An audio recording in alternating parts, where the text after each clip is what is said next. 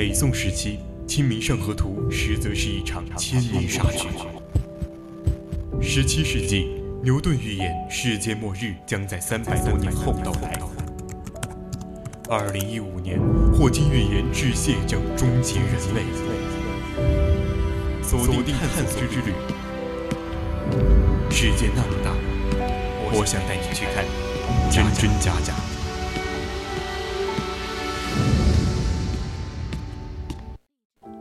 青春调频与您共享，亲爱的听众朋友们，大家晚上好，我是主播张奇斌，欢迎您继续收听 VOC 广播电台为您直播的。百科探秘之探索之旅，今天我们探索之旅给大家讲述的是梦境面纱。那在我们收听之前呢，千万不要忘了加入我们的 QQ 听友四群二七五幺三幺二九八，或者到荔枝 APP 上与我们互动，我们会时刻关注您的消息。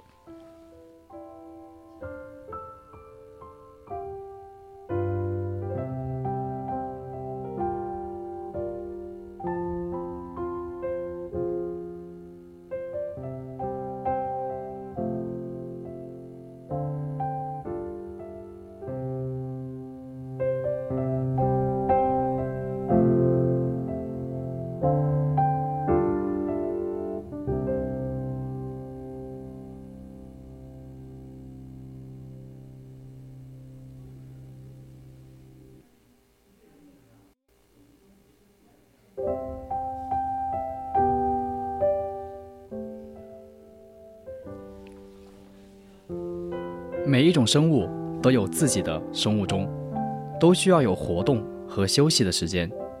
人类同样也是如此。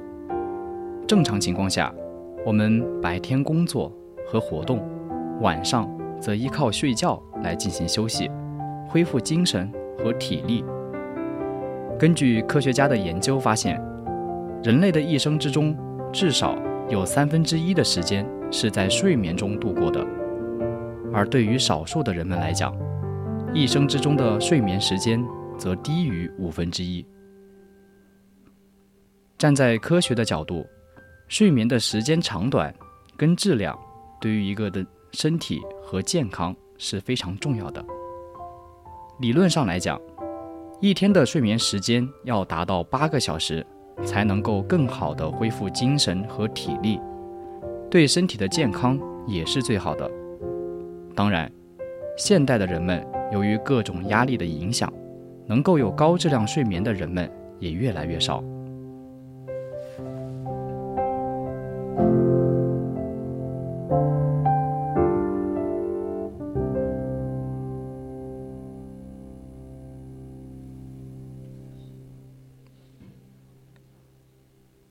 相信很多朋友都知道，当我们在睡眠的过程中，经常会做梦，有的梦比较普通，醒来之后会什么也不记得；而有的梦则特别真实，即使是醒来之后，也能够清晰地记着梦中的一切。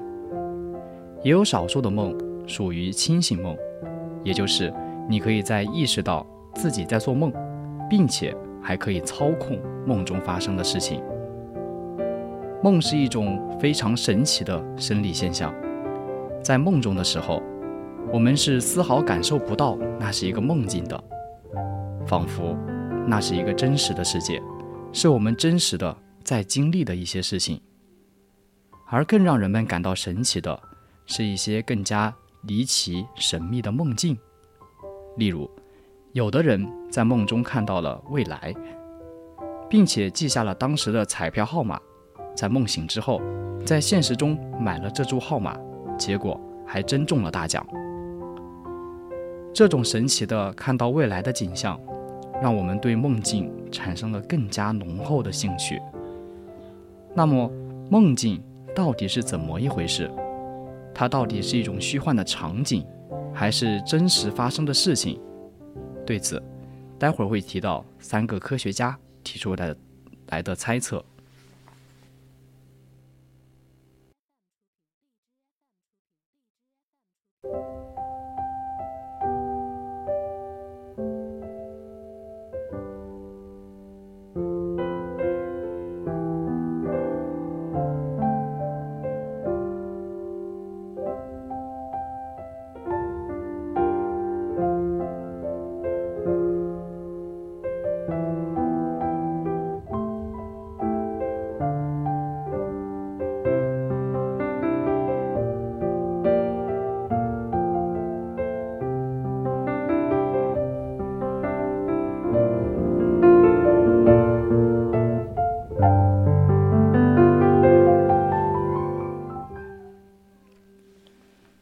一种梦境可能是平行世界发生的真实事件。相信很多朋友都听说过平行宇宙，它是科学家根据目前的科学理论提出来的一个大胆猜想。有的科学家认为，我们的宇宙并不是单一的、唯一的，而是由众多的宇宙构成，从而形成了多元宇宙理论。多元宇宙是一个理论上的无限个或者是有限个可能的宇宙的集合，包括了一切存在的和可能存在的事物，所有的空间、时间、物质、能量。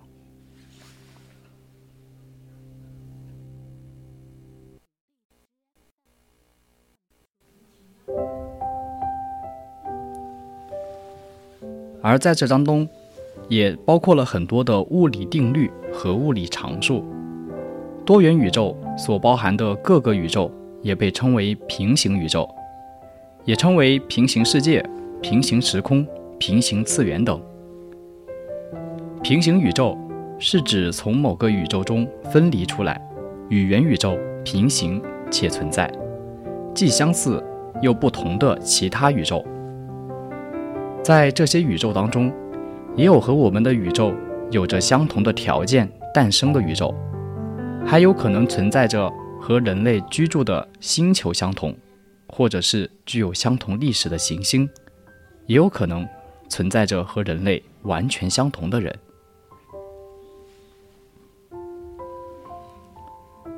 相信不少朋友在经历现实中，会发现有一个完全陌生的地方。但是去过之后，总感觉莫名的熟悉。突然想起来，在一次梦中似乎来过这里，而这种感觉在科学上称为即视感，是目前科学家难以解释的一种现象。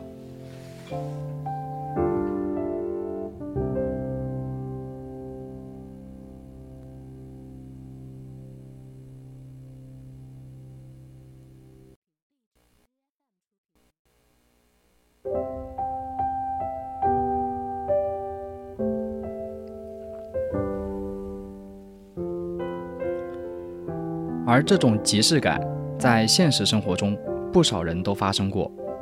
可是，我们却完全不知道这是为什么。为什么一个本来陌生而且没有来过的地方，却给我们一种熟悉感？对于这种现象，有科学家解释，它可能源自于平行宇宙。在这个宇宙中，我们是第一次来到这个陌陌生的地方。可是，在此之前，你可能在一次梦境中，在另一个宇宙中来过这个地方，所以才会有一种熟悉的感觉。多元宇宙这样的大胆猜想，并不是一种完全无根据的胡思乱想。事实上，科学家一直在积极地探索此方面的秘密，并且有科学家根据宇宙微波背景辐射图，还找到了几处。疑似在宇宙的早期发生过的多元宇宙碰撞留下来的痕迹。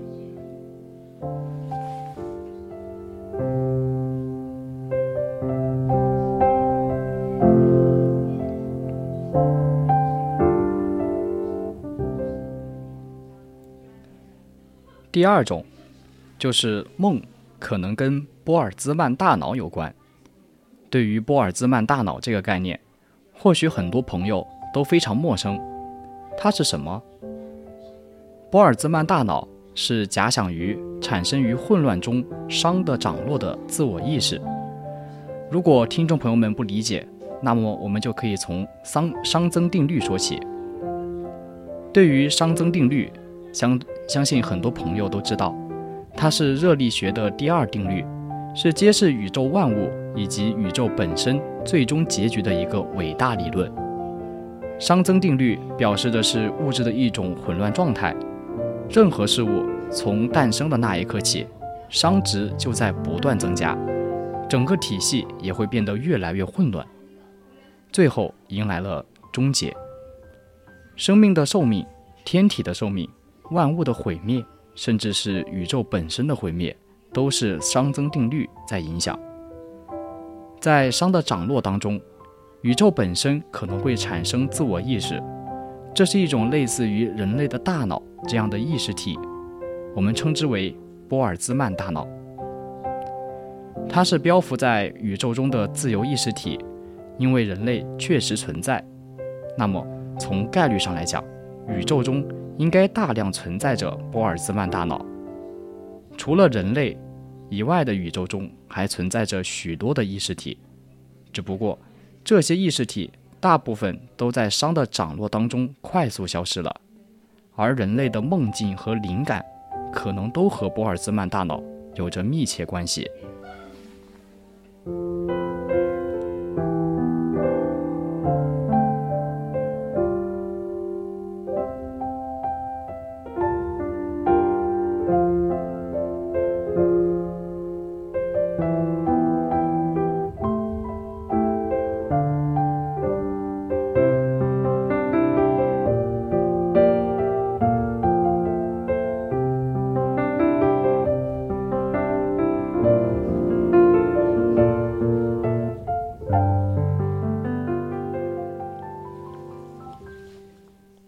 第三种解释，梦是大脑中的记忆碎片。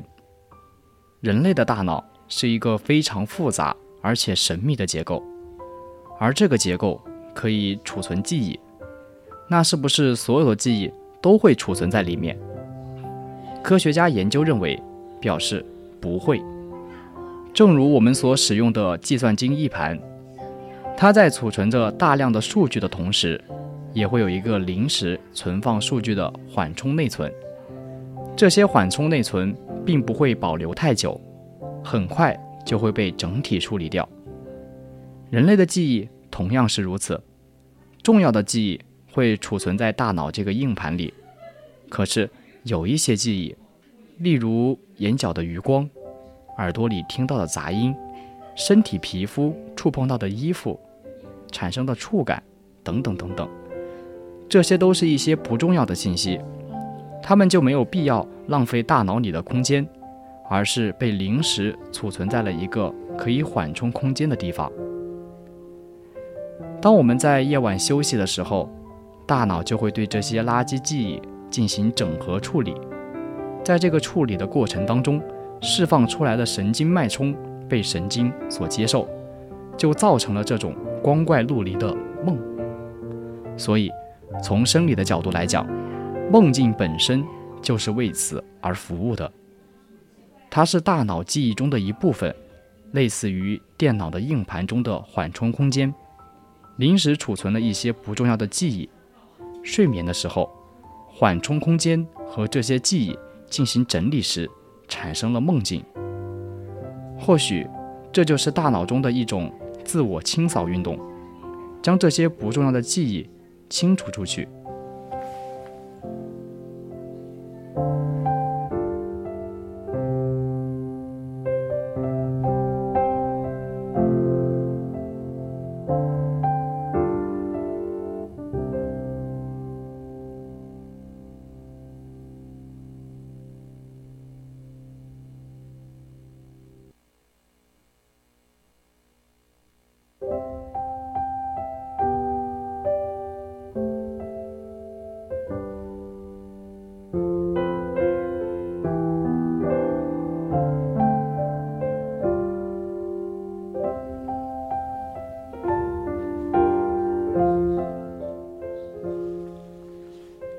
于这些记忆不重要，所以梦境中经历的大多事情我们很难记得。在醒来之后，也会在很短的时间内彻底忘记。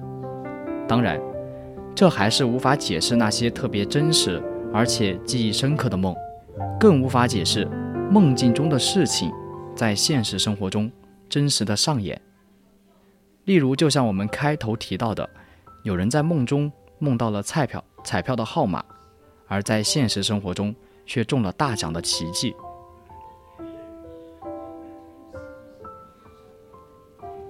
虽然有那么多的未知，但是我们对梦境也有一些初步的结论和猜想。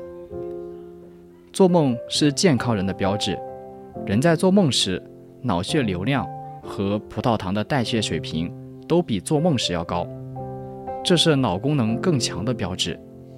如果一个人完全不做梦，那说明他的右脑肯定出了问题。只有植物人和痴呆症患者是不做梦的。梦是神秘而又普通的，是正常睡眠的标志，同样也是健康的标志。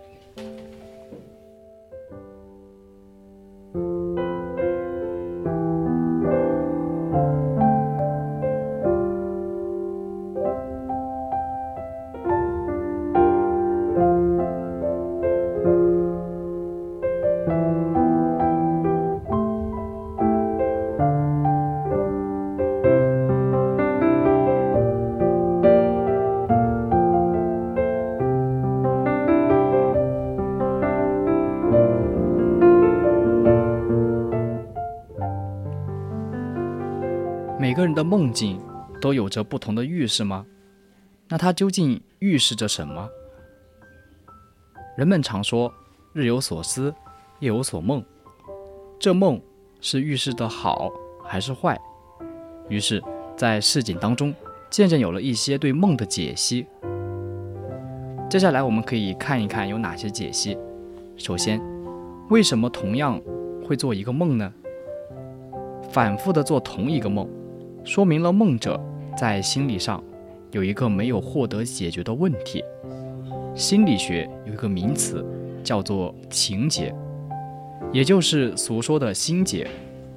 这个情结是什么？跟同一个梦的主题和情绪有着直接的关系。比如反复做考试梦，那么可能对通过认可和焦虑的心理因素有关。做连续剧的梦。意味着什么呢？这种梦代表了一个心理情节的发展，或者是心理成长的一个历程。比如说，梦到荒芜的建筑基地，过了一阵子又梦到工地开始继续施工，又过了一阵子梦到楼房的主体即将完工了。这代表着梦者在建构自我的一个心理成长过程。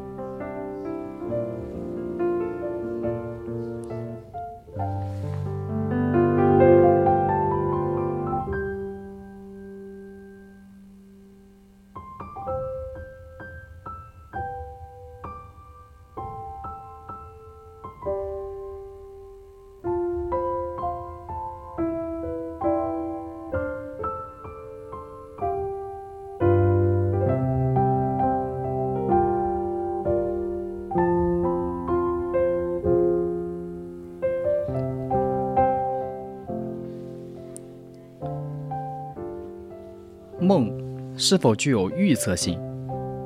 有，但是不常见，或者说是很罕见。心理学大师荣格在二战前夕曾经梦到了二战的爆发，但梦境中的预测不是直白的表述，大多是通过象征性的画面来表达。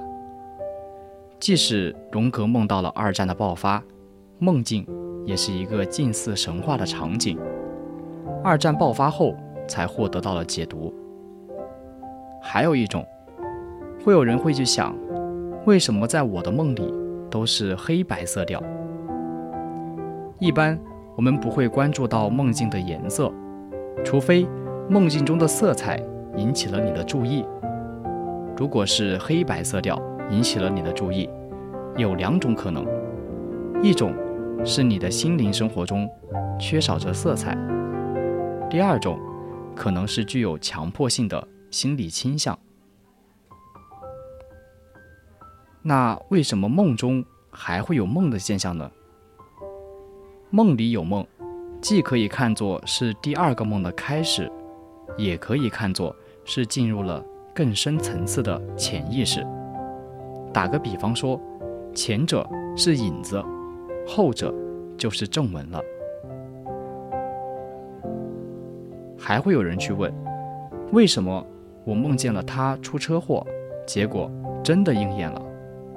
其实，这不是应验，而是巧合。当然，这里的巧合也是有心理学依据的，这代表着你对他的关注程度很高。就好像刚做母亲的女性，对婴儿的一举一动都非常的敏感一样。别人听不见孩子醒了，而母亲却能够感觉得到。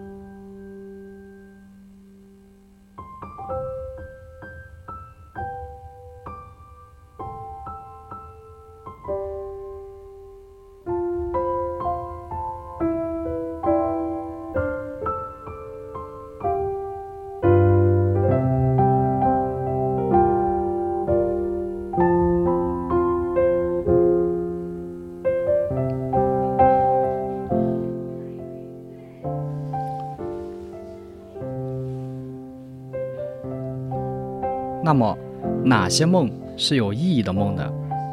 如果从大众角度来讲，任何梦都是有意义的，因为它反映了梦者的潜意识活动。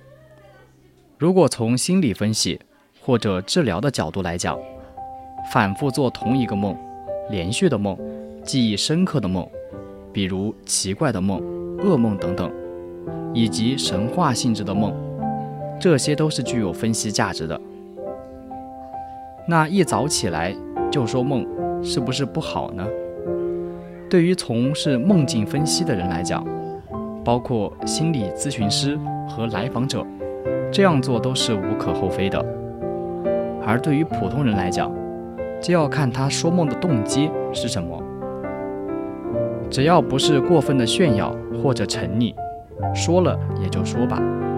能主动的关注自己的心灵或者是潜意识，未尝不是一件不好的事情。什么样的梦是正梦？什么样的梦是反梦？正梦和反梦是颇有中国传统意味的称呼。正梦更像是在技术性的梦，即如实的可以描述一种心理状态，比如说自己在现实中很进取。梦到了在攀登高峰，而反梦更像是补偿性的梦，就好比说现实很穷，而梦到了自己发大财。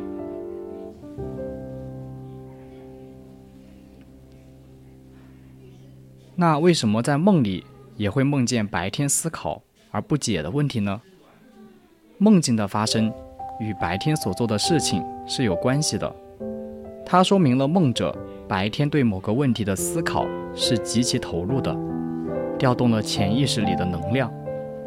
那么在晚上意识休息了，则潜意识会继续工作。科学上的一些重大成就，有时就是科学家在梦境中发现或者得到启示的。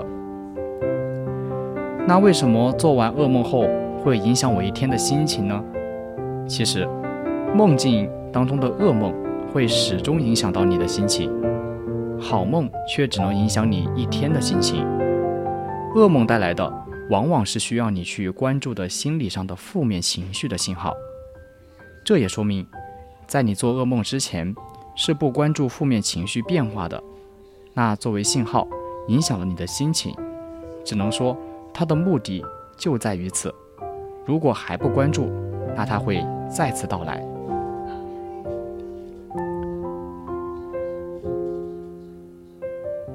那经常做梦会影响到我们的睡眠质量吗？做梦不仅会不会影响到我们的睡眠质量，而且能够保护大脑的健康。从日本的一项研究表明，人在睡眠时产生的梦催眠态和无梦催眠态两种物质，梦多的人大脑中有梦催眠态含量会高于无梦催眠态含量。利于延年益寿。从某种角度来讲，梦少或者是无梦，有可能是某些疾病的征兆，因为这些梦是人体机能中的主管各个功能的各个中心点连结作用的结果。如果某一个中心点受到了损伤，也就不能形成梦境了。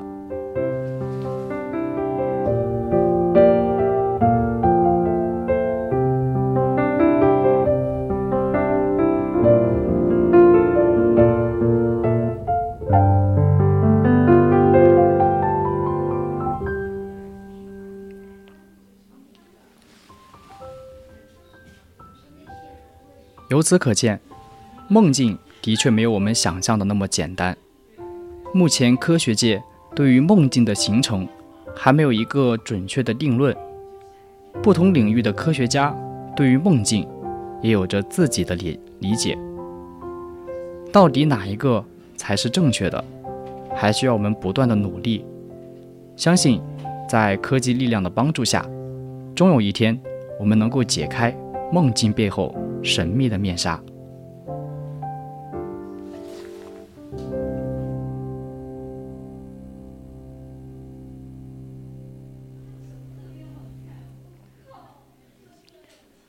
本期文章转载自网络，今天的探索之旅到这里就结束了。我是主播张奇斌，我们下期节目再见。